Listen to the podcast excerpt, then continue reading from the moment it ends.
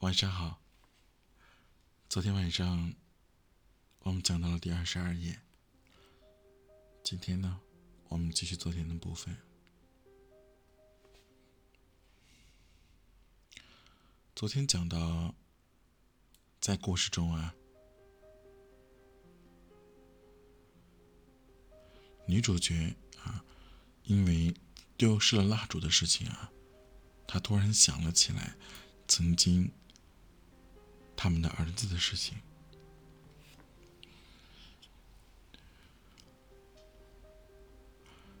他和男主艾克索说道。他是我们的儿子，艾克索，你还记得我们的儿子吗？他们刚才推我的时候，我突然想了起来，我们的儿子，那是一个强壮、正直的男子汉。我们为什么要留在这个地方？我们到儿子的村庄去吧。他会保护我们，保证没有人欺负我们。都这么多年过去了，艾克索。你心里的主意就不能改吗？你还认为我们不能过去吗？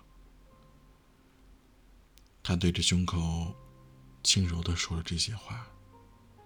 许多记忆的片段浮现在艾克索的脑海里，往事纷至沓来。他感觉自己都快要晕了。他松开了手，往后退了一步，担心自己站不稳，妻子要跟着摔跤。你这是在说什么话呢，公主？以前，难道是我阻止我们去找儿子的村庄吗？当然是你啊，埃克索，当然是你。那公主啊，我为什么要反对呢？我一直都认为是你反对的，丈夫。可是，哎呀，埃克索，你有没有质疑？我现在清不清楚了。今天天气不错，可我们为什么要在外面站着呢？彼得里斯似乎有些恍惚，他盯着他的脸，又看了看周围，望望和煦的阳光。邻居们又开始关注他们两个了。我们回屋子坐着吧。过了一会儿。他说道：“就我们两个单独待一会儿。天气很好，没错。可是我太累了，我们进屋去吧。没错，公主，避开这阳光，坐下来休息一会儿，你很快就会觉得好一些了。”在巢穴各处，其他人。开始起床了，牧羊人肯定是早就出去了。可他一直沉浸在思绪中，没有听见要牧羊人出门的声音。在屋子的另外一边，比特蕾丝发出了喃喃的声音，好像就要开口唱歌一样。然后，在毯子下面翻了个身。艾克索察觉到了这些动静，静静地走了过来。他轻轻在床边坐下，等着。比特丽斯翻过身来，仰面躺着，目目懂懂的睁开眼睛，看着艾克索。早上好啊，丈夫。他终于开口说道：“很高兴我睡觉的时候，精灵们没有把你抓走，公主。”我有事情要跟你谈。比特利斯仍然凝视着他，眼睛还是半睁半闭着。然后，他起身坐好。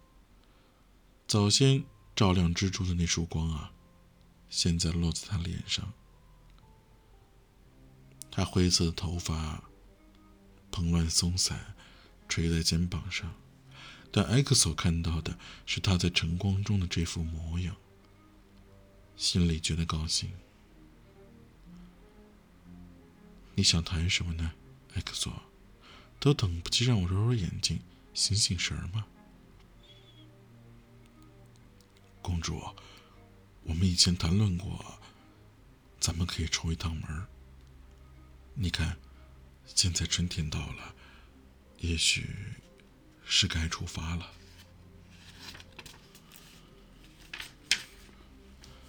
出发，X 索，什么时候出发？马上就能走。我们只需要离开几天。我们走了，村子里没有关系。我们去跟牧师说一下。我们要去见我们的儿子艾克索。是啊，去见我们的儿子。在外面，鸟儿们。已经在欢唱。比特利斯的目光转向了窗户，看着透过布照进来的阳光。有些日子里，我能清楚的想起他来。他说道。可是过了一天，我的记忆就好像蒙了一层雾一样。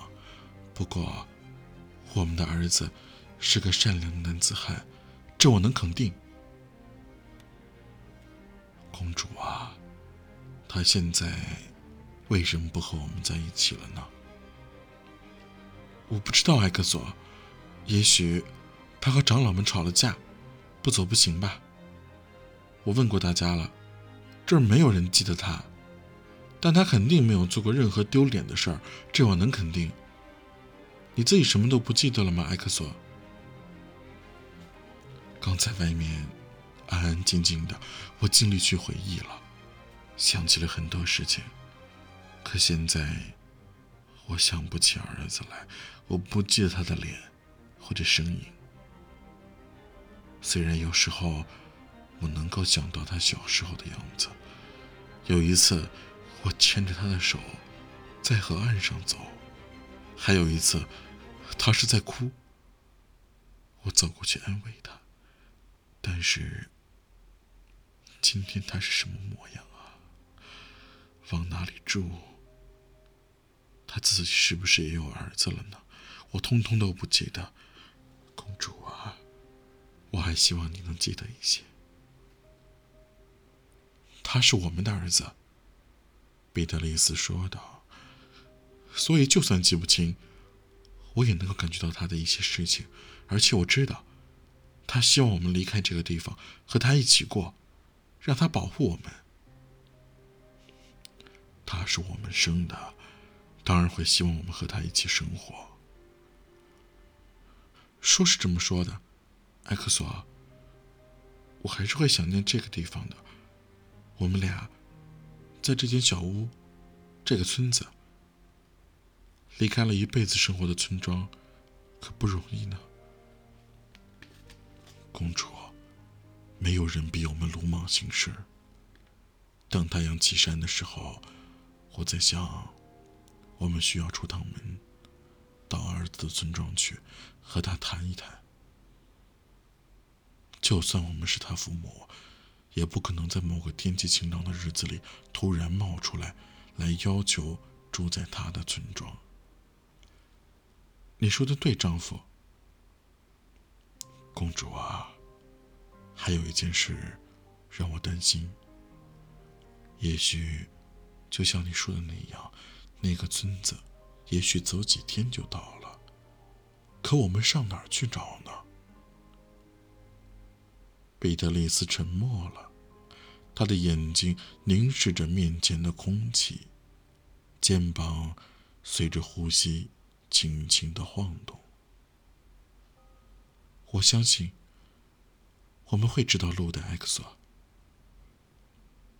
过了一会儿，他开口道：“到现在，我们还不知道他究竟住在哪个村子。但是和其他女人把我们的蜜蜂和锡拿去交易的时候，我肯定常常路过附近的村子。我闭着眼睛能走到大平原，还有那个萨克逊的村子。从我们经常歇脚的地方再往前一点就是。”儿子的村庄应该再往前走一点就到了，所以要找他的村庄是不会很麻烦的。X 索，我们真的马上就要去吗？是的，公主，我们今天就要开始准备了。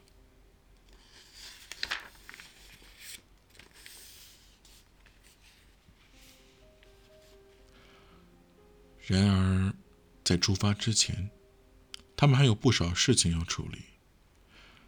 像在这样的村子里，旅行必备的东西很多：毯子、水壶、火绒，这都是公共财物，要和邻居们商量好了才能使用。而且，埃克索和比特利斯虽然上了年纪，也有每天的工作份额。不能未经大家同意就直接出门。等他们终于做好了出门的准备，天气变了，又耽搁了下来。既然晴朗的日子马上就能到来，那为什么还要在雾雪和严寒中冒险呢？不过，他们最后还是动了身，拿着手杖。背着行囊，那是个晴朗的早晨，天上飘着淡淡的白云，风很大。埃克索本来希望天一亮就出发的，他知道天气不会差，但彼得利斯坚持要等到太阳再高一点再说。他说，第一天他们要在那个萨克逊村庄过夜，一天走到那儿很容易。而他们首要的任务是尽可能在中午的时候穿过大平原的一角。那儿的黑暗力量在那时候很可能正在睡觉。他们有一段时间没有一起走过远路了。埃克索有点担心妻子的体力。一个小时以后，他放心了。比特利斯步伐慢。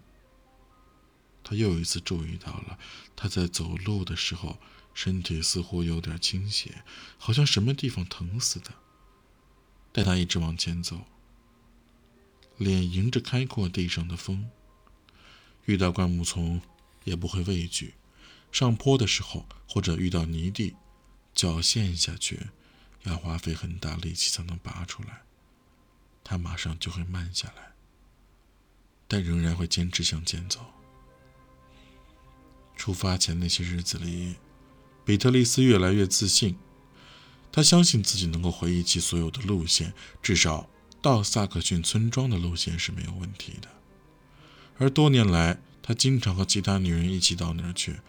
可是，等巢穴上那些嶙峋的山峦从视野中消失，当他们穿过了沼泽尽头的山谷，他开始变得有点疑惑了。在分岔路口。或者面对一大片大风呼啸的田地时，他就要停下来，站很长的时间，打量着这前方的土地，眼神中不免有些恐慌。别担心，公主。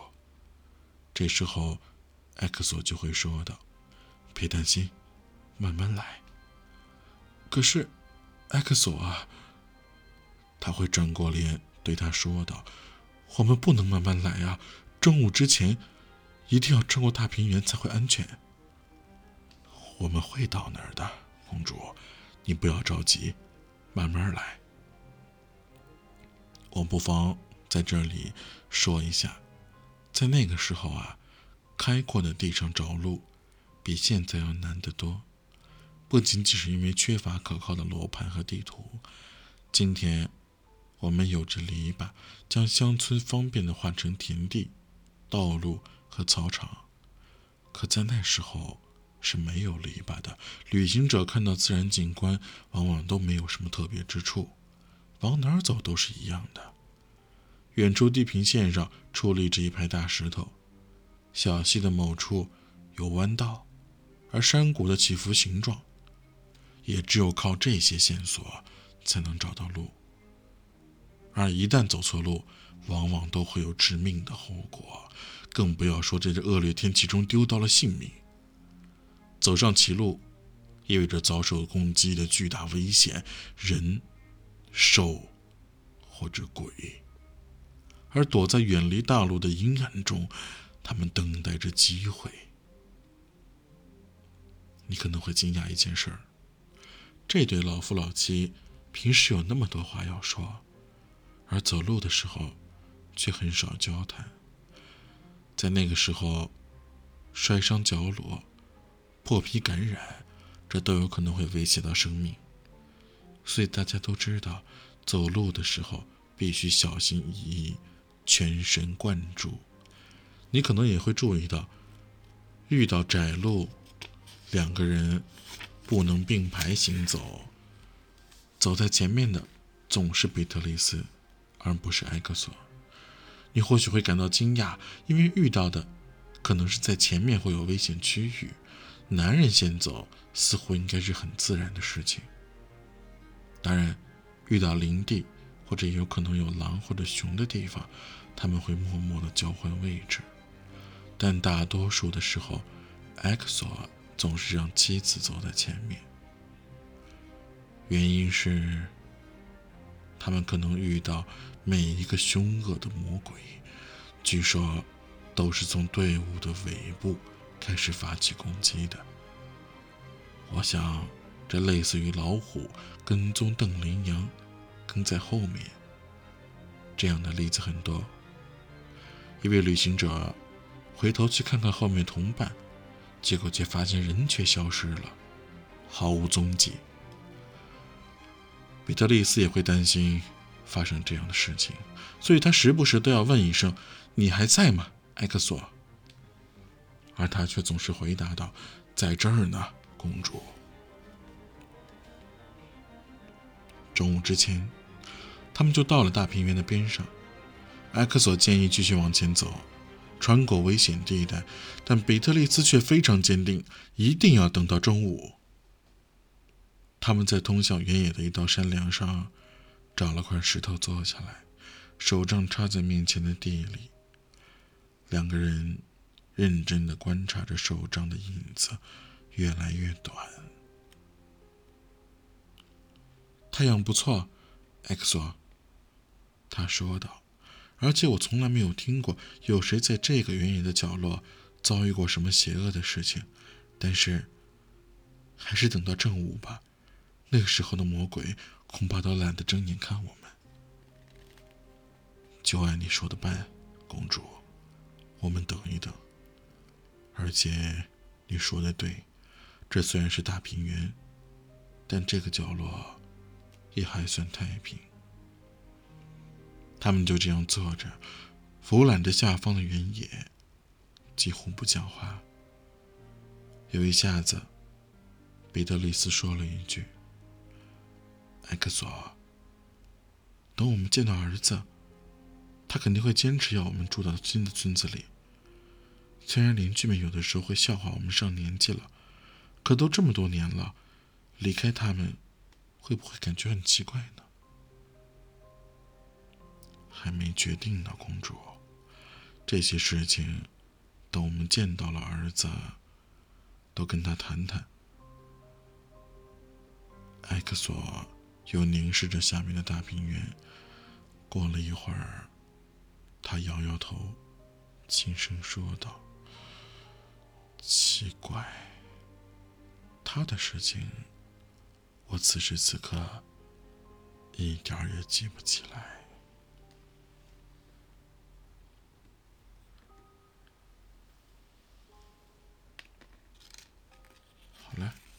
今天的部分呢，就先录到这。